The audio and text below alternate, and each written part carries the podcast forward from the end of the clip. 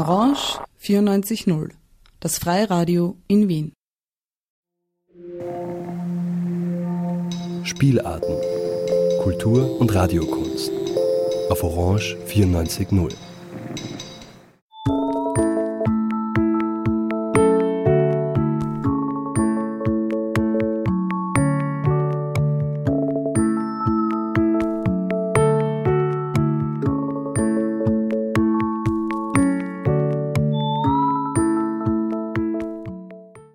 Berggasse 8. Kunst, Kultur, Literatur, Queer. Herzlich willkommen bei einer neuen Ausgabe von Berggasse 8. Es begrüßt Sie Peter Sub. Gast in unserer heutigen Sendung ist Danny Ramadan. Danny Ramadan ist ein syrisch-kanadischer Autor, ein Geschichtenerzähler und ein schwuler Aktivist, der sich insbesondere für lesbische, schwule, bi, trans- und intersexuelle Geflüchtete einsetzt. Sein Debütroman Die Wäscheleinenschaukel wurde mehrfach ausgezeichnet und sein Bilderbuch Salma, die syrische Köchin, wurde in Kanada zusammen mit Amnesty International herausgegeben. Er wurde in Damaskus geboren, ist aus Syrien geflohen und lebt seit 2012 in Vancouver. Bei dem Aufenthalt in Wien im Frühjahr 2022 war zu Gast in unserer Sendung Berggasse 8. Die Gespräche in dieser Sendung finden überwiegend in englischer Sprache statt. So tonight we have Danny Ramadan, author of The Clothesline Swing, Die Wäscheleinenschaukel. Danny, Uh, a warm welcome. Uh, thank you for uh, coming to Berggasse 8. Um, the first thing I wanted to ask you about fairy tales and fairy tales, the impact of fairy tales in your life. Hmm. What a beautiful question to start with.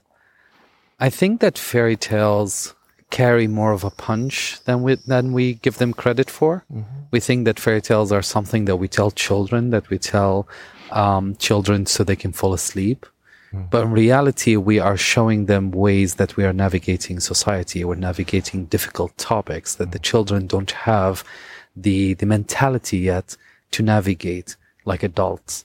So when we tell a story about a girl who goes on the wrong way, ends up in her grandmother's house and there's a wolf, we really are telling a story about making the right decisions, following what the society is telling you to do, and um, being scared of men who are large and hairy and, and might uh, mean harm to you. When we're telling a story about uh, a little girl who um, is meant to be a queen but ends up uh, running away, we are somehow telling a different story here. We're telling a story about uh, a woman who is resilient, who is taking care of herself, and making sure that she um, hold on to who she truly is, even when there's adversary around her. So fairy tales do carry a lot of punch to them, and I really like them in that way. Um, when I write my books, I think of the way that we tell stories that are realistic and then we expand on them. We, we add life to them. We add color to them. Um, I think about the way that, uh, memory works because sometimes you remember something, but it's not exactly what happened. You have peppered into it a lot of your own stories, a lot of your own fairy tales. I think we all carry a personal fairy tale within us. I think we all carry that um, in a way that allows us to exist with our morals, with our understandings of the word. Um, so yeah, I think that fairy tales, in a way, is something very traditional that when I think of, I try to modernize. I try to create something personal out of, and um, and I believe in it. I believe in in in its power and its magic and its way of changing people.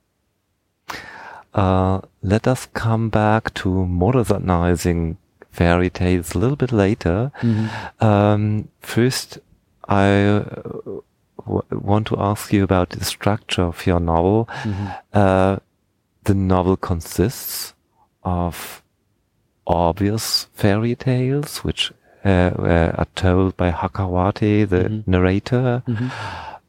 but the whole novel itself is a kind of fairy tale as well because it takes place uh, in the future. Mhm. Death in person uh, is in the house, and Hakawati is trying to at least get some more time with his lover, Mhm. and he's telling like kind of Scheherazade, but without cliffhanger, his Mhm. tales. Mhm. But so the, the, we have this fairy tale aspect in more than one level in this Mhm. no- uh, novel. So is it a kind of uh, fairy tale telling itself a fairy Mhm. tale? Mhm. Or- Mhm. So when I thought of Hakawati, when I came up with the character of Hakawati, I thought of three different layers to who he is. I thought of because he is the protagonist, he's the one who's telling the story. So I thought of the things that he's telling you. So I thought of what are the words that he's putting on the page for you to read. And then I thought of the things that he knows, but he doesn't want to tell you. He is scared of losing his lover. He is uh, broken because of his trauma. Uh, he is challenged by the idea of his own mental health. Is death really a character that is hanging out with him, or is he insane? Um, so he's challenged by all of that. And then there's a third layer, which is the things that Hakawati himself doesn't know. And I don't think he knows that he is afraid of death. I don't think he knows that he is afraid of loneliness after the passing of his uh, lover. I don't think he knows that he needs healing and that healing doesn't come from keeping his lover alive, but it comes from actually finding peace within himself to accept something that he doesn't have the power to change. So in a way, when I wrote Hakawati, when I forced him to tell fairy tales to his lover, I am in a way looking at the ways that he is comfortable talking to you, the ways that he's not comfortable sharing with you, and the ways that he's not comfortable sharing with himself. And uh, if we have a look at the stories themselves, the fairy tales, we get a third level because we have the future, the boys Mm-hmm. having grown old.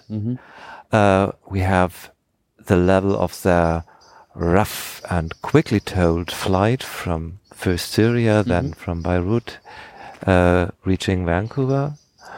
But at least in, in my feeling, we get uh, through the fairy tales kind of children's story, at least of Hakawati. But uh, of course, it's not kind of biographical story. It's not a resume or um, beautifully told what happened as, to him at child. But it's, uh, isn't it kind of a, a longing of what Hakawati is l- looking for, searching kind of home? Uh, and are these fairy tales possibly for us something we always are longing for whole life and finding home more than in a physical place, uh, um, uh, a kind of idea, kind of projection? So, okay, let me tell you something very quickly here. There is a person, and he is a newborn, a, a person who's new to the world. He's 18, he's 19, he is whatever age he is, and that person hasn't experienced trauma yet, right? And then he experienced trauma, and that trauma changes you. It it changes the way that you look at the world. It changes the way that you uh, navigate the world around you. Um, and then you, that person who's now traumatized, sees the world from a very specific perspective through the lens of his trauma, right? And then there comes healing. And healing, the beauty of it is that it doesn't turn this new person who's now traumatized back to the naive person he used to be. It changes that person again into a mature, complex person. Mm-hmm. You see what I mean? So I think that through the fairy tales that Hakawati is telling throughout the book, he was traumatized at the beginning of the book. And then through the fairy tales, he started to heal slowly mm-hmm. but surely until when he reached the end of the book, he now matured into that healed person who's not the same as the person he used to be. It and not the same as the person who went through that trauma. Mm-hmm. He is now ascending. He's now a different person, a higher level of a person, if that makes sense. And and I want to come back to your saying reformulate uh, fairy tales Yeah. because it was a very both beautiful and strange feeling reading these fairy tales told by a gay man to his gay lover or to death wanted to take away his gay lover but if you read take the plot of those fairy tales they seem not to be gay Mm-hmm.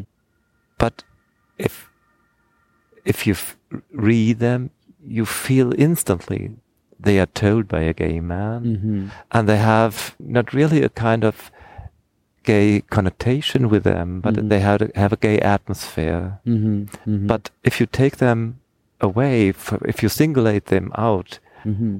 you might perhaps not uh, uh, not really see the gay, the gay connotation. Mm-hmm. So, what I want to ask you about your um, attitude to reformulating, retelling uh, fairy tales. Do we really have to queer them, or do we only have to authentic, uh, authentically tell them? Mm-hmm. because the reason why uh, I'm asking is we have we boast with a big children's books Mhm. department, and there are different attitudes which I all very welcome in our uh, uh, section. But one a- uh, attitude to fairy tales is to retell them with obvious gay, lesbian, transsexual Mhm. plot like um, the knight falling in love for another knight, Mm-hmm. king marrying uh, uh, a prince, Mm-hmm. a princess falling in love on horseback with another woman. But that's not your method, at least in uh, uh, uh, in clothesline. the clothesline swing. So, Mm-hmm. what do you think? What makes a fairy tale a gay fairy tale? Mm. So I think so I'm I'm gay, right? I'm I'm a queer man. I'm a gay man and I I am married to another man. Um and I am gay when I am um kissing my husband, but I'm also gay when I'm eating breakfast. And I'm also gay when I am walking around in the city, even if I'm not walking around with a feather boa and drag makeup on. I'm a gay person all the time. That doesn't change according to the context of which I am in. So when I'm writing fairy tales, when I'm writing those stories, even if I'm telling a story that is, um, might be heteronormative of a man and a woman falling in love, at the end of the day, as a gay person, I am writing it from the eyes of somebody who's queer. There's no way around it. I can't change that. Even if I try to write a heteronormative um, story about a man and a woman falling in love, there is something gay that is going to happen there. I, I can't control it. And truthfully, I don't think I have to. I think that there's a lot, there's a lot of stories being told where queerness is not an anchor to it, when queerness is not part of it. There's a lot of that on TV, in bookstores, um, in day to day life, people celebrating weddings, people talking about their girlfriends. Um, all of that is quite sexualized, but it's heteronormative sexualized. So it's normal. But when I write a story that is queer, it is then sexualized in a way that the society is like, ah, but that's sexualized. So my, my point here, my, my goal here as a writer is that no matter what I write, queerness has to be part of it. And queerness doesn't necessarily mean that I'm going to write a gay prince falling in love with another gay prince. That's, that's not necessarily it. Queerness is when you as a person have to navigate society in a way different than the mainstream society. You see what I mean? You have to break away from uh, the norm of your society and engage in a completely different unpaved and paved, unpaved road that you pave for yourself. That in itself is queerness. That is in itself the queer experience, the gay experience in itself. Because we as gay men, as, as queer folks in general, we grow up in a society where nobody tells us where to go. We have to build our own roads there. And in a way, if you thought about fairy tales, if you thought about all of those princesses, uh, Anna and Frozen from Disney, she hid her true uh, identity and then she paved her own way to be the queen of ice.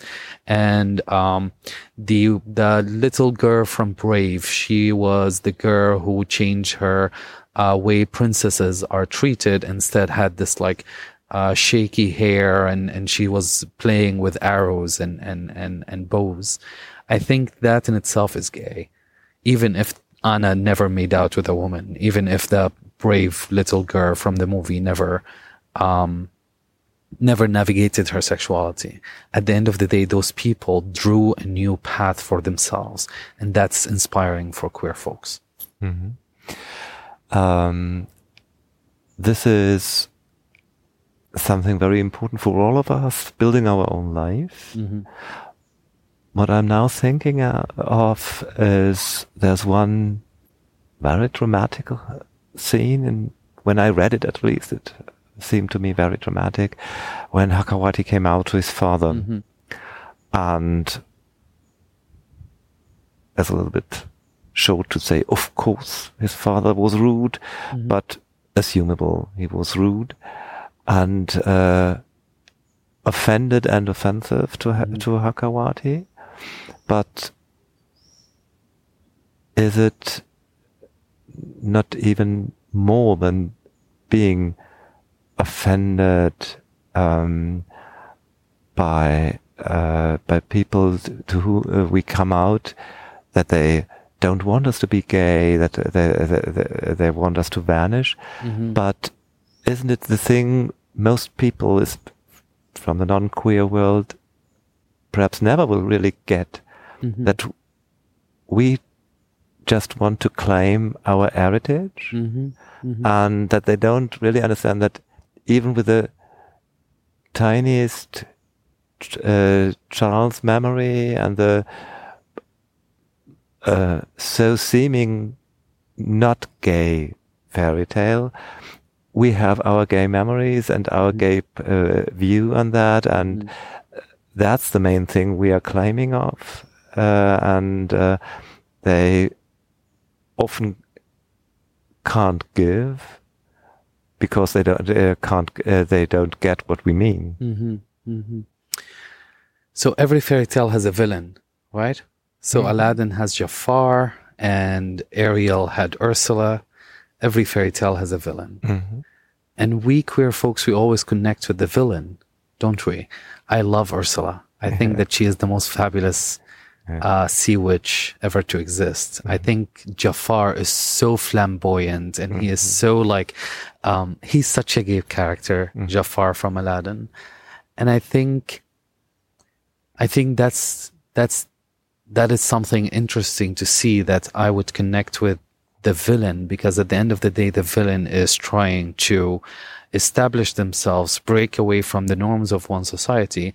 And yes, they're doing it in a way that the society thinks of as sin, as bad, as mm-hmm. shameful, mm-hmm. but they're doing it their own way.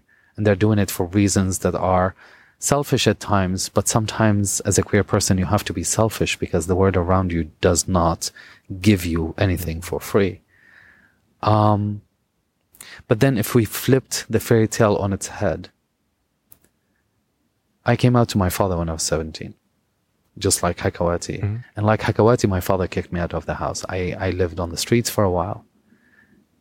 And I hated my father for that. I still hate my father for that. We, it has been what, 20 years since I came out to my father. And I still think that that was cruel. That was a villain act because in my story, he is the villain. Mhm. But then let's switch that around, don't we? Because in his story, I am the villain. Mhm. In his story, he has a society that told him that uh, his gay son is shameful. He has a religion that told him that his gay son is sinful. He has a family that told him that his gay son is guilty of a million things. And then there's the gay son, who is the villain in that story. So I think I think the beauty of being able to hold two different views at the same time hmm. allowed me right now to be more forgiving to my father. I would never, I don't think I will ever see eye to eye to my father. I mean, never say never, but I would, I don't think based on who I am right now, I'm nearing my forties and I don't think me and my father are going to be best buddies or play basketball in the backyard or anything of that Hollywood crap. Um, but at least at the moment where I am, I understand where he came from. I understand his villainry the same way that I hope one day he will understand mine. Okay, so I think that that's enough fairy tale for now because your novel is on one level a fairy tale telling fa- telling fairy tales, Mm-hmm. but it's also a very quick and rough story of a great gay love Mm-hmm. and an escape. Mm-hmm. And what about contrasts? Because this is uh, reading your novel, you're agitated at, uh, sometimes. You know, sometimes you have to turn the pages and read it quickly, quickly, and then you fall in, in slowness. So, do you like this? Changes? Ah, gosh, dichotomies, we call them in English. It's the ability to hold two opposing ideas at the same time. And I, I love that. I, I just, it, it, it tickles me pink. It's the best thing ever. Um, in one of the scenes in the clothesline swing, uh, the characters are hanging out in an underground house hmm. and there's a war, an actual literal war outside with hmm. people shooting each other yeah. but the characters are playing video games while getting drunk in the living room. And ins- and because they don't want to be found, they mute the TV so that, but they still can hear the fighting, which somehow works with the video game that they're playing. Hmm. And I think, I think that's how life works, doesn't it?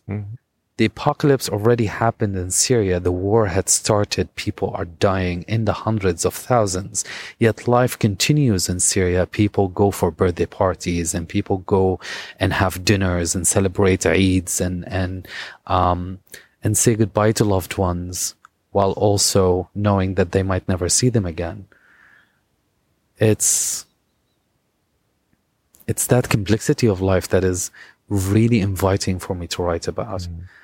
I, I don't want to write the call me by your name of gay people, of, of Syrian gay people. I don't want to write the Love Simons or the Heartstoppers of, of gay people, of gay Syrian people. I want to write a story that is complicated and, and that is, um, layered and that is difficult to read. I don't want you to sit through the book and think, Oh, what a lovely read. I want you to think what a hard, challenging read.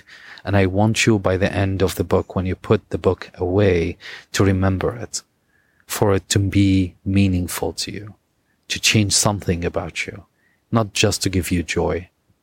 Joy is a plenty in the book. I think the two lovers love each other quite a lot. I think the people in the book, even the ones who are broken apart, hmm. are still finding joy everywhere that they could. But when they find it, it is always complicated with more than just joy. I think that's how resilience is born. And I think this is a beautiful last word for our talk. Thank you very Thank much. you.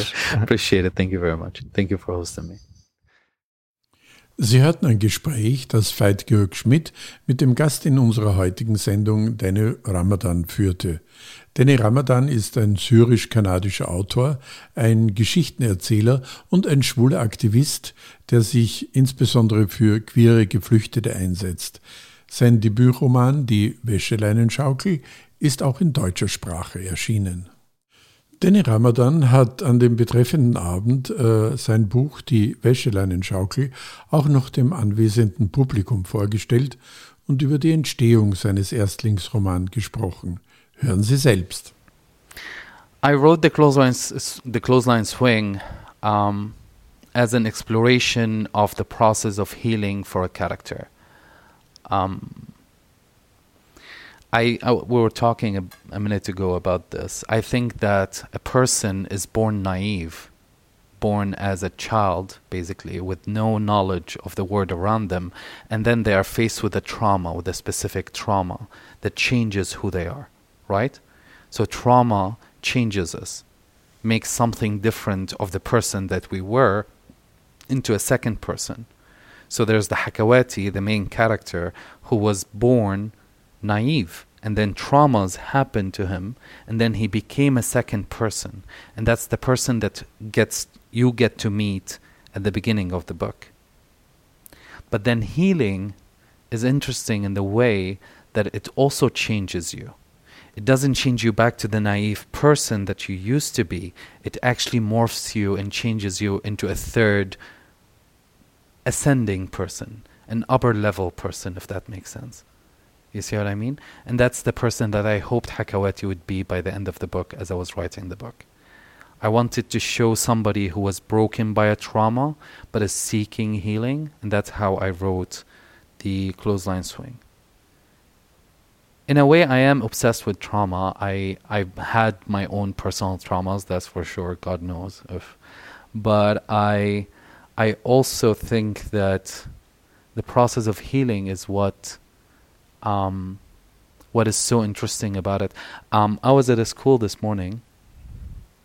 I was at a school this morning, um, right off on an airplane from Berlin.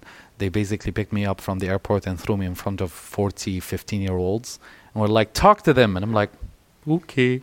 Uh, and one of them, after we talked about my life and my work and my book and all of that, asked me like aren't you happy then that you went through those traumatic experiences because they informed the person that you are today? And what i said is that trauma itself does not define me.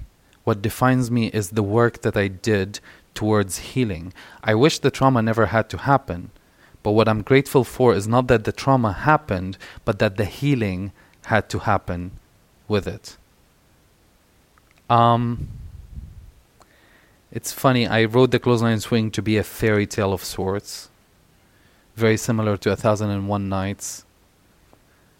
Um, in a way, when I wrote it in 2015, 2014, I didn't know if healing is possible. I was still going through my own traumas. And when I wrote it, I thought that, just like fairy tales, healing might never actually happen in real life. And now, after years of therapy that uh, my publisher pays for right now. uh, I, I, I'm, I'm happy that I can write books where the healing for my characters is possible. Otherwise, this is a fun book to write. It's not a f- very fun book to read. It's a challenging book. It's the kind of book that you have to like put aside every now and then. Um, but it was interesting to write because it allowed me to do whatever the fuck I wanted to do. And that's that's the beauty of it. When I wrote it, I didn't even know that it was going to be published. I didn't even have a publishing deal. I wasn't even in the country that I was going to be published in. So I decided to do whatever the fuck I wanted to do with this book.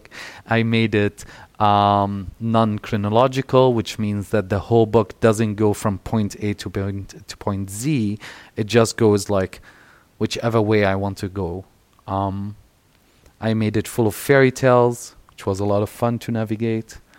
Um, and I made the characters quite dear to my heart. So I'm very proud of it that way.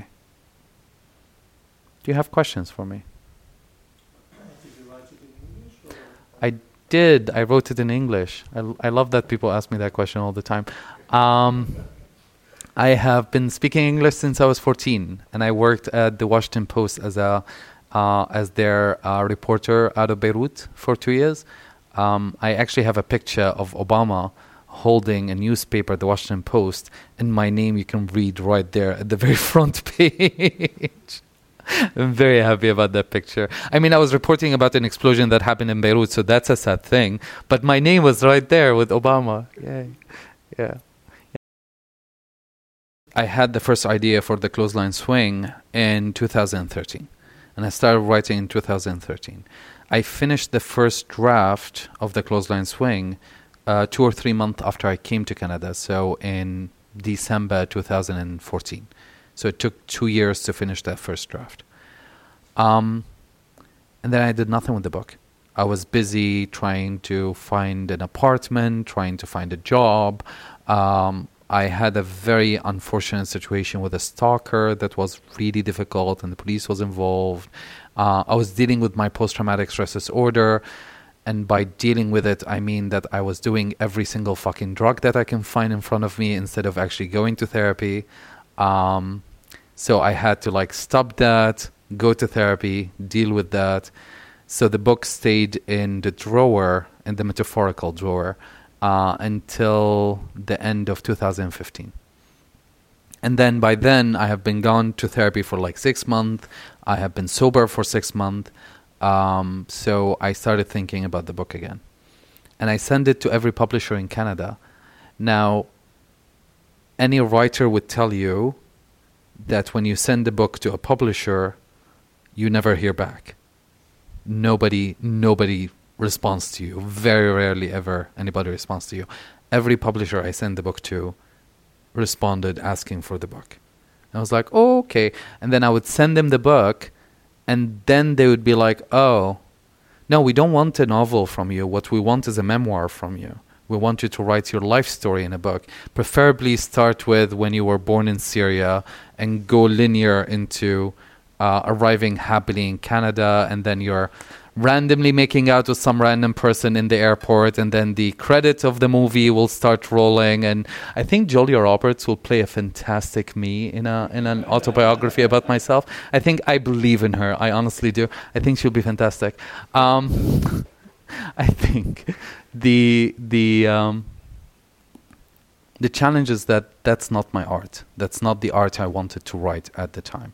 I'm working on a memoir right now, so I'm eating my words. But the fact of the matter is that at the time I did not want to write a memoir. I had a book. Uh, so I said no to all of those folks. And then in mid 2016, I was doing an event completely unrelated to all of this. I was uh, invited to speak about the settlement process for LGBTQ identifying refugees in a conference in a tiny little town called Gibson, BC. Uh, they're like, we will give you a hotel room and there's a hot spring next door and we'll pay you a thousand dollars. Do you want to come? And I'm like, yeah, sure. So I went, spent the weekend, and then I did my speech. And after my speech, this person, this random person, came to me and was like, hey, have you ever considered writing a book? And I'm like, oh, funny you mentioned. Uh, I have this novel. It's like, oh, I'm a local publisher in this town. Gibson, BC has 3,000 people who live in it. So he is literally like, it's the smallest publishing house in the history of publishing houses. They release two books a year, it's a thing. And he read the book and he liked it. He was like, yeah, I'll publish it for you. I'm like, okay. He published 500 copies. I bought 300 copies of them. I'm not even joking. I swear to God. I actually went to his store warehouse and I bought. Uh, he was like, "What are you doing here?" And I'm like, "I need to buy 300 copies." And he's like, "Are you insane?" And I'm like, "Yes, I am. So can I have 300 copies?" He's like, "Sure." And he gave me a discount and everything. Uh, and then I carried the boxes on a ferry because you have to take a, a boat to go to Gibson. It's so remote; it doesn't have a road to it even. Uh, and then I bought 300 envelopes and I put the 300 books in 300 envelopes and I looked online for days for the addresses of every single critic there is in North America and I mailed the book to them. And then out of the 300 people that I mailed the book to, maybe 20 or 30 wrote reviews of the book and published them. And that's how the book became successful. The people started to hear about it, and then word of mouth got, and now it's available in like 10 languages. It's a whole thing. I'm the only Syrian to ever go to Israel, being invited to Israel. The only Syrian to ever go to Israel because of this book. It got translated to Hebrew, and they invited me to go to Israel. Aus dem Publikum wurden auch Fragen an den Autor gestellt. Hören Sie dazu einige Gedanken von Danny Ramadan zur Frage, ob wir linear handeln, über das Heilen einer verletzten Seele und welches Wissen über die AIDS-Krise in Syrien verfügbar war. Uh, have you ever been stoned to God and back with your best friends? Yeah? Do you make sense? Does it go linear when you tell a story when you are stoned to God and back with your friends? No, it never does, does it? And that's the thing about it. That's the beauty of it. When you're hanging out with your friends and you're telling a story, you tell the beginning of a story, and that reminds you of, like, oh, yeah, and that is the guy that I ran into three days ago, and we had that fantastic afternoon. Let me tell you about that. And then that reminds you of something that your mother said 16 years ago. And then that makes you think of what you will be 20 years from now. And you start telling those kind of stories. We're not linear as, as, as humans, we're not meant to be. When you meet somebody new, when you go out on a first date, you don't sit down and be like, I was born on a stormy night in 1984 Actually, looking at you, probably were born in the 2000s. But anyway. Gosh. Um, but my my point is we talk like this we as humans are not linear we're, we're not meant to be chronological that makes no sense and memory doesn't work that way either does it like when when we remember our childhood stories we're making shit up in our head, by the way. Like, rarely, if ever, do you actually remember what happened exactly how it happened. You pick and choose certain things from like one day here and one day when you were seven and one day you, when you were 10, and suddenly you have a cohesive story. But it's never that way. It's never actually, if you had a camera that followed you 24 hours throughout your childhood, I highly doubt any of the stories that you remember about yourself actually happened the way that you remember them. Does that make sense? Yeah. Yeah. So we're not linear, we're not meant to be. And that's okay. We're fun that way. Fun to explore that way. I believe that healing is an active thing. I believe that we think somehow when you I don't know, when you when you cut your finger, you're like, oh, okay, tomorrow or the day after it will heal and you'll forget about it, right? Because your body is actively mending the wound, if that makes sense. But when we're talking about mental health, we're talking about healing that is that needs to be active, that you have to make the decision to heal, and that decision doesn't you don't decide one day, oh, today I'm going to heal, and then tomorrow morning you're healed. you, you wake up every morning and you decide that today I am going to try my very best to be positive about my life and to be a healed, wise, mature, complex human.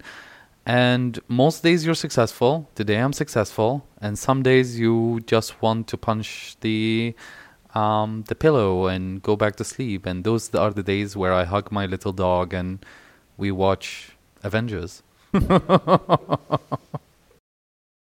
uh, the AIDS crisis. So we didn't understand it. We didn't have any information about it. We are we were not offered any knowledge on how to navigate it. Of course, naturally, because it's the gay disease and there's no gay people on the airport. We don't exist over there. It's a it's a Western thing to be gay. It's white people. White people only can be gay. Brown people, hmm, hard. Um, the the AIDS crisis. Of course, like we had folks who um, who suffered through the AIDS crisis, and those folks were quickly uh, ushered into hospitals where they quickly passed away. Um, and then, as queer folks growing up in Syria, living in, in Egypt, we were never offered the knowledge on how to protect ourselves from AIDS, uh, from HIV, sorry, uh, and how to um, and what does that mean? What what does what does the, the illness itself means. We never had the community around us to to understand it. Um, I think in Syria specifically, we are we're cursed with a country that not a lot of foreigners come to, and not a lot of people ever leave. So we didn't have um, the pandemic feel to the HIV crisis. Um, and I had my elders. Um, I was raised by queer folks who are older than me. Um, the reason why my name is Danny is because I was dating a 40 year old when I was 17, and he decided to show me the movie Grease, where John Travolta plays a character called Danny Zuko. And then he decided to call me Danny. And uh, I stopped dating the guy, but the name stuck. Um, so I was I was basically this is the guy who also showed me queer as folk. This is the guy who showed me the Birdcage. This is the guy who who basically offered me this this oral knowledge of being a queer person. I was raised by a trans woman. My my best friend is a much older trans woman from Syria who who offered me a lot of knowledge. So in a way, the curse of being locked in by the Syrian regime protected our elders in Syria, and I grew up with my elders. Um, and it's it's um, hmm, it's wonderful to to have that experience. It's an experience that I wish the newer generation, the folks who are younger than me, you Tom, I wish that you. No, I'm joking. I wish that the folks who are much younger than me would actually appreciate it because yes, you have access to watch Heartstopper on Netflix and you have access to come and buy a book here, but the experience of sitting down with a queer elder who will give you that heritage, who will give you that knowledge, who would be there to tell you about our shared story that hasn't been allowed to be written down is really important. It breaks my heart to, to think about a lot of folks of my generation who grew up in the Western world without that. I was lucky enough to have it. Zum Abschluss unserer heutigen Sendung mit Danny Ramadan hören Sie noch einen kurzen Auszug aus seinem Debütroman Die Wäscheleinenschaukel. Zunächst in Deutsch, gelesen von Veit Georg Schmidt und danach im englischen Original, gelesen vom Autor. Der Genuss des Morgenkaffees auf meinem Balkon wurde oft durch das Schreien und Brüllen von Armeeoffizieren und Polizisten gestört, die jemanden verfolgten, um ihn zu verhaften. Sie zerrten den Flüchtigen an Hemd zu Boden, während die Frauen aus seiner Familie, die vom Fenster aus zusahen, lauthals jammerten und sich ihre weißen Kopftücher fester ums Gesicht zogen. Der Gefangene wurde unter den Blicken der Schaulustigen, darunter auch du und ich, in den Kofferraum gestoßen, dann wurde der Deckel zugeklappt und das Auto fuhr davon. Als wir das erste Mal Zeugen einer solchen Szene wurden, schlug uns das Herz bis zum Hals, und wir versteckten uns zwei Stunden lang in meinem Schlafzimmer. Nach ein paar Verhaftungen gewöhnten wir uns an das Brüllen und Wehklagen, frühstückten einfach weiter und stellten das Radio an. Ich weiß nicht mehr, wie oft wir um drei Uhr morgens aufwachten, weil es irgendwo am anderen Ende der Stadt knallte. Der Kriegslärm hallte durch die stillen Straßen und wir schreckten in Panik aus dem Schlaf hoch und fühlten uns sehr verlassen. Eines Nachts hast du gewimmert, doch halb im Schlaf, aus dem Land der Träume gerissen, voller Sorge, die Explosionen könnten zu nahe bei uns sein. Ich strich dir übers Haar und beruhigte dich. Das ist ein Feuerwerk. Das ist nur ein Feuerwerk, flüsterte ich, und du schliefst wieder ein. Einmal kam die Explosion dann tatsächlich aus nächster Nähe. Sie erschütterte die Wohnung und weckte uns beide auf. Wir hatten das Gefühl, es sei direkt vor unserem Haus passiert. Danach knatterten Maschinengewehre auf den Straßen. Auf allen Vieren flüchteten wir uns aus dem ungeschützten Schlafzimmer ins fensterlose Badezimmer. Ich legte mich in die Badewanne und du legtest dich auf mich drauf. Deine Augen waren weit aufgerissen, sahen aus wie kleine weiße Untertassen. Zitternd kautest du auf deiner Lippe herum. Mein Rücken tut weh, sagtest du und zeigtest auf die Narbe an den oberen Rippen, die wie eine Verbrennung aussah. Ich bin ja da, flüsterte ich und zog dich enger an mich, bis das Knattern der Maschinengewehre zu einem undefinierbaren Geräusch verklungen war. In jener Nacht in der Badewanne liebte ich dich, als würde ich Gedichte über die Schönheit von Damaskus rezitieren. Als Eröffnung weckte ich dein Begehren mit sinnlichen Berührungen, schlich mich in deine Welt wie die ersten Tropfen Sonnenlicht auf den Bergen von Damaskus.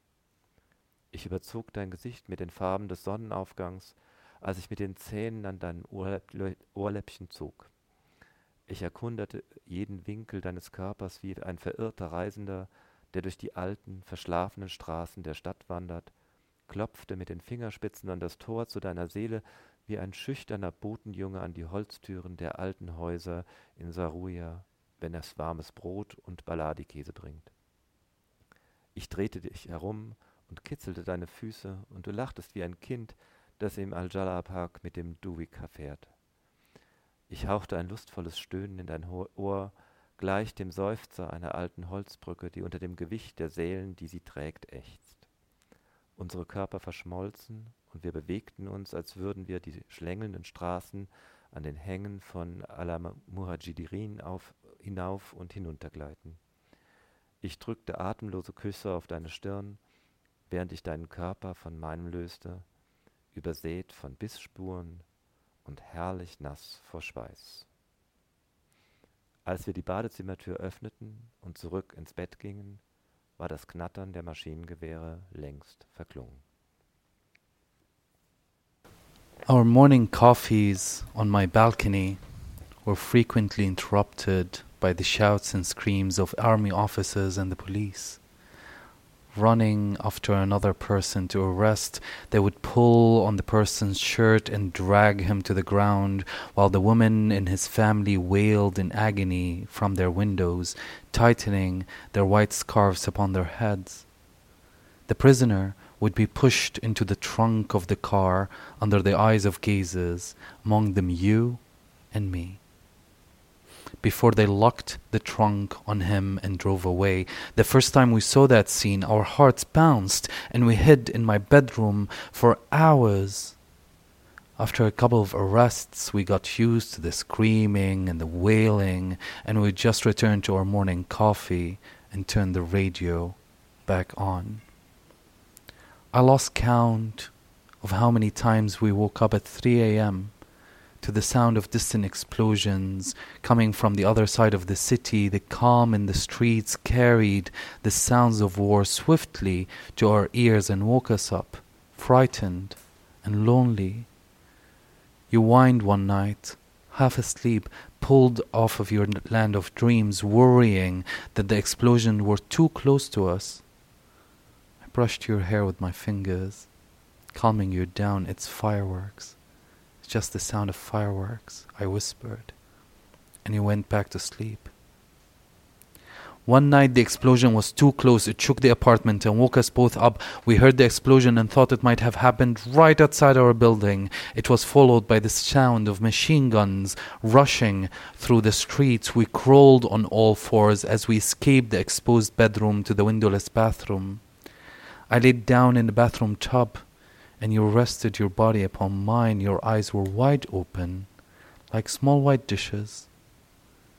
You shivered and started to bite your lips. Your back, my back hurts, you said, pointing to the small burn on your upper back. I got you, I whispered, and hugged you closer until the sound of machine guns morphed into an unrecognizable noise. That night in the tub, I made love to you. I made love to you as if I were reciting poetry about the beauty of Damascus. I woke your senses with opening lines and flirtatious gestures, sneaking into your word like the first drops of sun rays. On the mountains of Damascus, I colored your face with the shades of sunrise as I pulled on your earlobes with my teeth. I roam the corners of your body like a lost traveler exploring the old sleepy streets of the city, knocking on the doors of your soul with the tips of my finger, like a shy delivery boy knocking on the wooden doors of old homes in Saruja, carrying warm bread and beledi cheese. I turned your body around and tickled your feet, and you laughed like a child riding a duecha in a Gillette amusement park. I murmured whimpers of pleasure in your ears like the sighs of an old bridge aching under the pressure of the souls it carries. I joined my body with yours, and we moved as if we were slipping up and down the hills of the waving roads of Al Muhajireen. I printed breathless kisses on your forehead while I let your body slip away from mine, covered in my bite marks and glorious sweat. By the time we opened the bathroom door and returned to bed, the sound of machine guns' fire was long gone.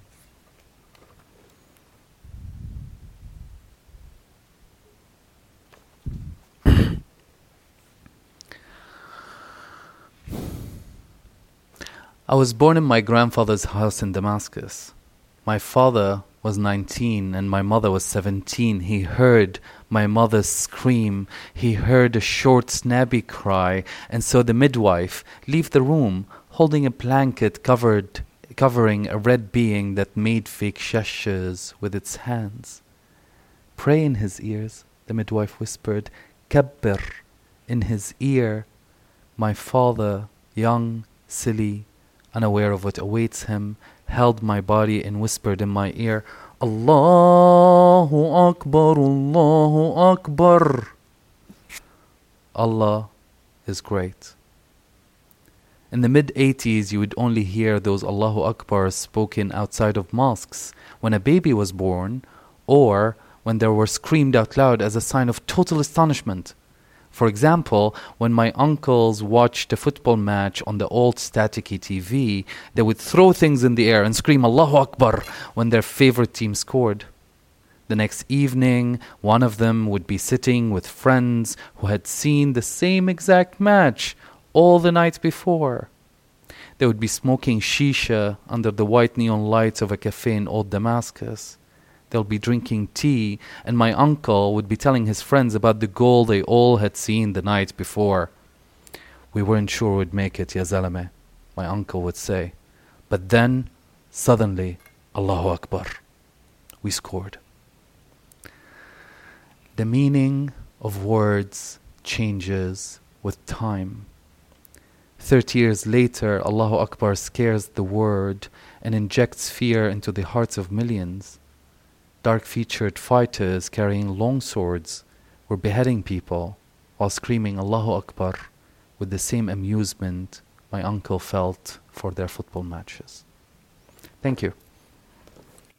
Auf Wiederhören zur nächsten Sendung von Berggasse 8, immer am zweiten Sonntag im Monat um 15 Uhr, sagt Peter Supp.